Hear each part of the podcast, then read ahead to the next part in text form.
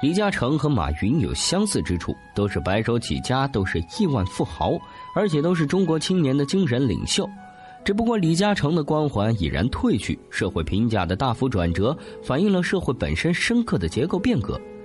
十年前，人们羡慕李嘉诚的成功，把他当作奋斗的榜样，但现在呢？人们谈到李嘉诚时，想到的总是李嘉诚。作为地产富豪，李嘉诚飞黄腾达。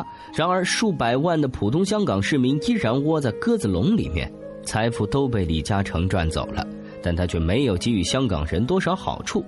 现在转战海外，资产持续流出，却更遭到人们的诟病。李嘉诚的成功又如何？仅仅是他个人的成功。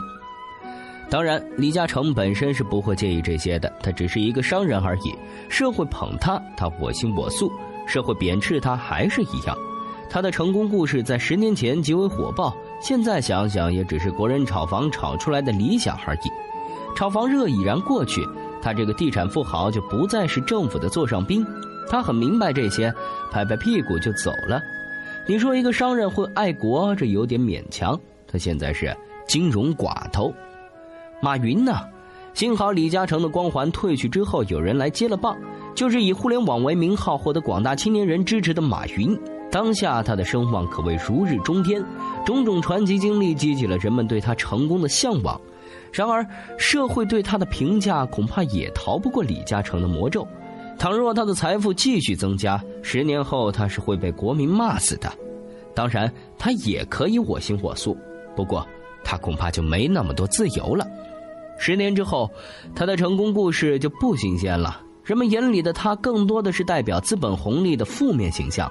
阿里巴巴的前途光明，意味着马云本身的地位扶摇直上。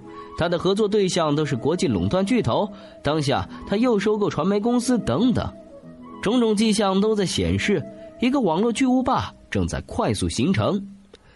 人们赞美他成功，是因为他是奋斗楷模，但不代表他变成统治者时依旧会享有赞美。人们很快就会感受到沉重的压迫感。马云其实已经是一个国际金融寡头了。十年之后，互联网这股风就不再新潮了。人们需要新的精神领袖，马云不再符合条件。即便是现在。